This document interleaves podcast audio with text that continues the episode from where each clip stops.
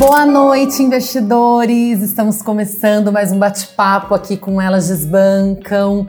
Gente, não esqueçam de nos seguir em todas as redes sociais. Nós estamos aqui no Spotify, nós estamos também lá no Instagram, tem muito conteúdo interessante. Estamos no YouTube agora, a gente sobe vídeo duas vezes por semana, três vezes por semana. Não deixem de nos seguir lá no YouTube. Estamos também no Facebook e agora a gente também tem um site do Elas Desbancam. Então vão lá, sigam a gente em todas as redes sociais. YouTube, Facebook, Instagram, aqui no Spotify. E compartilham, gente. Compartilhem com seus amigos, com a sua família. Não deixem de seguir a gente. E agora vamos começar nosso bate-papo da semana, os principais aí acontecimentos. Renata, conta pra gente o que, que a gente teve aí de importante. Vamos lá, gente. Então, é essa semana, né? Vamos voltar a falar um pouquinho do assunto principal que a gente vem com essa sequência, então, de alta na taxa de juros, né? O CDI renasce aí agora na, na história da economia. E a gente vê o seguinte, gente. A alta da Selic, né, é importante a gente entender que ela vai refletir muito nos títulos pós-fixados, né, CDB, LCI, mas a gente também tem, por consequência, uma rentabilidade atrativa nos fundos de renda fixa, né? O que, que, é legal a gente explicar? Fundos de renda fixa, gente, eles compram não somente os títulos bancários, né, que são os CDBs, mas também os títulos públicos do governo e os títulos de crédito privado, né? São as debentures, títulos de dívida das empresas. E quando a gente fala então de alta de juro, todos esses papéis se beneficiam, tá? Eles capturam as oportunidades é, muito do que? Da curva de juros, que é o prêmio de risco que está embutido nesse fator de aumento da taxa de juros no futuro, tá, gente? Não é o aumento da Selic agora, que a gente precifica 6,5 até o fim do ano, mas sim a alta de juros daqui 5 anos, daqui 10 anos, é o que faz esses títulos valerem mais, né? Num movimento contrário que deve acontecer em breve. Não é isso, meninas? Ah, então, eu gosto muito, né, de avaliar essa questão da curva de juros, Rei, e até contar aí para os nossos investidores que quando a gente olha a curva de juros futura, né, então a gente está olhando o quê? Expectativa, marcação a mercado. Isso. Então o mercado ele já precifica o que pode vir a ocorrer ali na, lá na frente. Né? Então a gente tem uma certa oscilação. Então, quando assim a gente tem uma projeção da alta de juros, a gente também olha a curva de juros futura né? Então, até na reunião do cupom, a gente vê algumas apostas e muitas delas vêm em cima também da curva de juros futura. É, e ela impacta fortemente aonde? Na nossa renda fixa. Isso. Então, os títulos pré-fixados, os títulos atrelados ao IPCA, inflação. Sabe o que, que às vezes o pessoal pergunta para mim? Fala, ah, Renata, mas quando vocês falam que dentro desses fundos tem título privado, título de empresa, né? E aí, quando a gente vê um fundo desse rendendo negativo, a gente acredita que isso está tá relacionado à qualidade qualidade de crédito desses papéis, né, de empresa. Gente, não é isso, tá? Os gestores de fundos, quando eles compram esses, essas debentures das empresas, eles selecionam geralmente papéis de grande qualidade, né? Que a gente chama de papéis high grade. Agora, existem papéis ruins? Existem, né? Aqueles papéis de empresas que são alavancadas, que a gente chama é, de grau especulativo, para vocês entenderem um pouquinho. E geralmente os grandes bancos, grandes gestores, é, eles não colocam esse tipo de papel né, nos fundos. Então, por isso é muito importante a assessoria. É. Você analisar o tipo de fundo que você está entrando e qual é a qualidade do papel que os gestores compram nesses fundos. E um né? ponto então, muito legal para falar, meninas, é porque quando a gente olha lá o high grade, então assim, é aquela velha história, né? Se a oferta ali tá muito interessante, é porque não é, tem coisa, então não tem demanda, né? Então é muito importante essa questão também. Porque às vezes tem clientes que perguntam pra gente: "Nossa, tem um papel aqui pagando 400% do CDI, vou aplicar nele". Desconfia, gente. Desconfia, né? Porque se a oferta tá muito boa, é que alguma coisa errada tem. Se Mas tá se com... tiver muito baixa também desconfia. Né? É, se a oferta tá muito bom é porque está precisando de dinheiro. Então a gente já analisa essa empresa um pouco mais a fundo para colocar o papel aí na carteira. Então, da onde que vem, é, Renata, quando os clientes questionam, né, para você, que você falou que alguns investidores questionam, ah, então por que, que o renda fixa da rentabilidade negativa, né, em alguns momentos, porque o renda fixa, gente, ele sofre uma marcação a mercado, então esse tipo de produto, ele pode sim sofrer marcação negativa da rentabilidade, tá? É isso mesmo, por isso que a gente brinca, né? A renda fixa não é fixa é. e a renda variável varia. a variável varia e a fixa não é fixa. É isso, gente. Agora mais uma dica aqui para vocês, gente. Não quer dizer que alta de juros significa que agora, ah, então eu sou um investidor conservador, agora eu vou ganhar mais dinheiro. Não. Lembra que o que eu tenho que olhar, gente, não é os juros, e sim a Inflação e eu ganho líquido.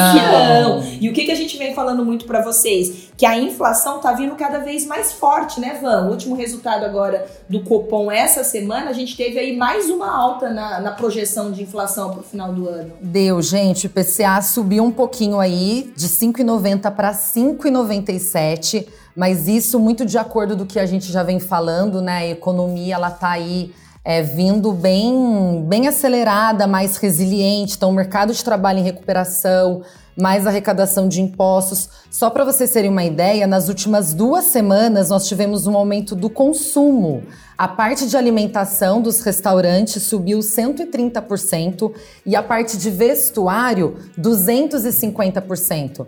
Então isso está mostrando aí o aumento da demanda, isso impacta na nossa inflação, que quer dizer que não necessariamente a gente vai ter ganho real com essa alta da Selic. Retomando o nível de pré-pandemia, né, Van? Então, até no Brasil, a gente teve um resultado agora sobre a indústria, ela apresentou um avanço de 1,4% em maio em relação a abril. Então, isso é um sinal bastante positivo que já vem refletindo aí pra gente no PIB também, né? Isso, no PIB. Balança comercial brasileira veio com superávit no mês de junho, o maior montante já registrado na série histórica. Então, tudo isso muito voltado porque a gente teve um indicador muito baixo 2020 e 2021 a gente está tendo essa aceleração mais essa forte. Essa semana tá frenética, gente. Então vamos falar sobre o IFIX também, ah, que é um assunto legal. bem polêmico, vamos. né, que a gente está passando agora. Acho que a gente não pode se ausentar desse, desse dessas notícias, aí para os nossos investidores, ô Dani, o que que é o IFIX? Então, gente, o IFIX, ele é um índice que ele vai medir a oscilação, né, se está subindo, se está descendo, a média média do que? Dos fundos imobiliários. Então, se a gente tem os fundos imobiliários em alta, o IFIX fica positivo. Se nós temos a média dos fundos imobiliários em baixa, o IFIX fica negativo. Que nem o Ibovespa, que a gente tem o índice BOV, nós temos o IFIX, que ele é o índice dos fundos imobiliários. É legal que tem um vídeo lá, né, meninas, no nosso IGTV, que fala justamente do benchmark, ou seja, é um índice de referência. Então, quando a gente fala o CDI, né, é a referência para os fundos mais conservadores, para renda fixa,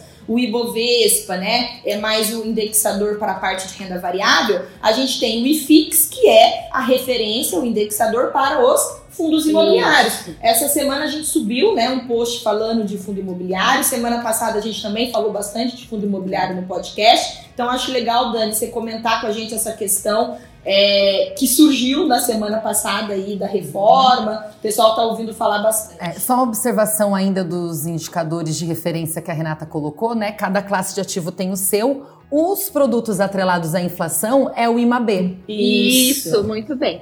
Então, o que, que acontece, gente? Vamos só retomar né, lá o que, que é um bom fundo imobiliário. Né? Então, a gente sempre avalia quanto ele me paga de dividendos que é o famoso aluguel mensal isento de imposto de renda. E todo mundo quer, quando descobre esse produto, acha ele o máximo. Só que a gente não pode olhar só para o dividendo. A gente tem que olhar né, o dividendo mensal, a gente tem que olhar o dividendo anual, tem outras métricas também que a gente tem diversos sites aí para a gente avaliar. O potencial de valorização da, da, cota, cota isso, número de cotista, que estão ali. É, quais são os imóveis, quais são os papéis que são isso. atrelados, né? Se são bons pagadores e o preço também que você paga, né? Que nem o Warren Buffett fala que o preço que você paga é o valor que você leva. Então eu gosto muito dessa frase também e isso cabe muito para fundo imobiliário. E gente, o que que acontece, né? A gente tá vendo aí agora uma discussão lá na Câmara dos Deputados que o governo ele levou né, a reforma tributária. Acho que todo mundo deve estar acompanhando aí nas notícias. O que, que vem defendendo essa reforma tributária? É aumentar as, as tributações, tributações, né, sobre os investimentos. E com essa apresentação de proposta, ainda não tem nada decidido, tá, gente? Ainda vai passar por, por, votação, a gente não sabe o que vai acontecer. E também, só lembrando a vocês, que isso já aconteceu lá em 2015, essa, essa reforma também foi discutida, o mercado estremeceu também. Então, o IFIX ele vem sentindo uma oscilação muito maior, porque hoje, para quem tem fundo imobiliário aí pagando 0,6%, 1% líquido ao mês, não quer deixar, né? Entrou nesse produto principalmente por conta dos dividendos aí isentos de impostos, impostos, né? Então não quer deixar uma parte aí para o governo, porque é uma das maiores atratividades aí dos fundos imobiliários. Então a gente está vendo essa oscilação, né? O IFIX vem ganhando um novo momento, né? Algo assim que a gente não tinha uma oscilação muito alta, que a gente chama de volatilidade. Eu, eu acho que é legal a gente pontuar o quê, Dani? Que não quer dizer, gente, que a oscilação deixou o, o, o produto de ser interessante. Exato. A dinâmica do fundo imobiliário é. continua a mesma. Então é o que a gente sempre bate aqui. Não Isso. adianta eu olhar investimento ou carteira em curto prazo as oscilações vão acontecer porque o mercado precifica expectativa. Como a gente tem expectativa da reforma da, da reforma da, é, tributária vir com, a partir de agora, o que era uma isenção, agora se tornar é, uma forma de tributação, de tributação, sobre o rendimento, isso causa um certo receio e aí o IFIX começa a ter é. rentabilidades abaixo isso. do que ele vinha tendo. Porque né? o mercado ele se antecipa, né? O mercado de investimento ele sempre vai se antecipar, ah, mas não passou ainda por aprovação, ainda está em discussão, mas ele já está antecipando essa possibilidade.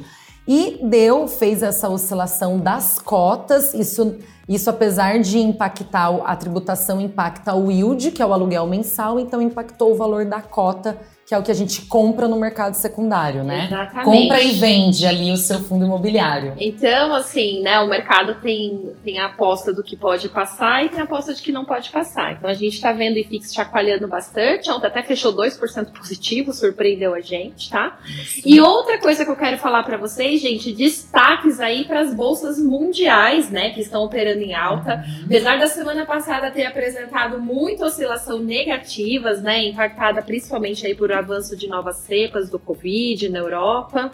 Inclusive, até hoje, né, gente, em Lisboa foi anunciado um novo lockdown para tentar controlar os avanços de casos crescentes no país, né? Essa, Essa nova cepa que está vindo do Covid, né, é. da Índia. Então, por mais aí que a gente tenha as vacinas crescentes, né, a gente tem essas novas cepas e aí precisam ter novos estudos, então tem que ficar bastante atento aí. S&P, gente, S&P 500 renovou máxima histórica hoje, após apresentar dados, né, que mostram vagas de trabalho acima do esperado nos Estados Unidos. É uma notícia que veio na contramão, porque a gente, é. apesar é. de ter bastante desemprego, né, ele veio um desemprego um número um pouco menor do que o esperado nos Estados Unidos. Então foi uma notícia positiva, por isso que isso impactou na bolsa americana também. Eu acho que Todo sim, que a gente pode levar em consideração, né, gente, desse cenário todo que a gente vê que é positivo aí para o segundo semestre mais otimista, é que temos muita liquidez no mercado, né, no mercado interno geral, e externo em geral, mundial. foi colocado bastante incentivo por parte dos governos. Então a gente tem um ambiente para negócios melhor no segundo semestre e o mais interessante foi a mudança de comportamento das pessoas durante esse, essa pandemia, que as pessoas passaram então a fazer mais compras online, né, de todos Sim. os tipos de produto e o que está refletindo justamente agora nesse crescimento além do esperado do PIB. Não é isso, meninas? Isso mesmo, gente. Então, então, gente, vamos fechar aqui. Você estou, pode ir pro happy hour, mas não deixe de compartilhar com seus amigos, Isso. familiares. Gente, a gente faz com muito carinho e amor para vocês, não custa nada né? Então vocês têm aí fácil acesso, pode ouvir toda sexta-feira, agora pode, tá liberada a cerveja, agora pode. Ó, tá e, a, e, a, gente faz, gente, com o maior carinho para vocês. Então, Muita assim, dedicação. compartilha, manda pro pai, pra mãe, pros amigos, no grupo da empresa, fala, gente, escutem o podcast do Elas Desbancam, que aqui você só tem a ganhar informação de qualidade. Isso, é informação de qualidade mesmo. A gente não tem tendência para nenhum lado, a gente vai bem parcial. A gente tá? só quer informação, levar informação até vocês, que isso é o ponto mais importante para você tomar boas decisões. É isso aí, meninas. Obrigada, Sextou. pessoal. Beijo. tchau. tchau. tchau.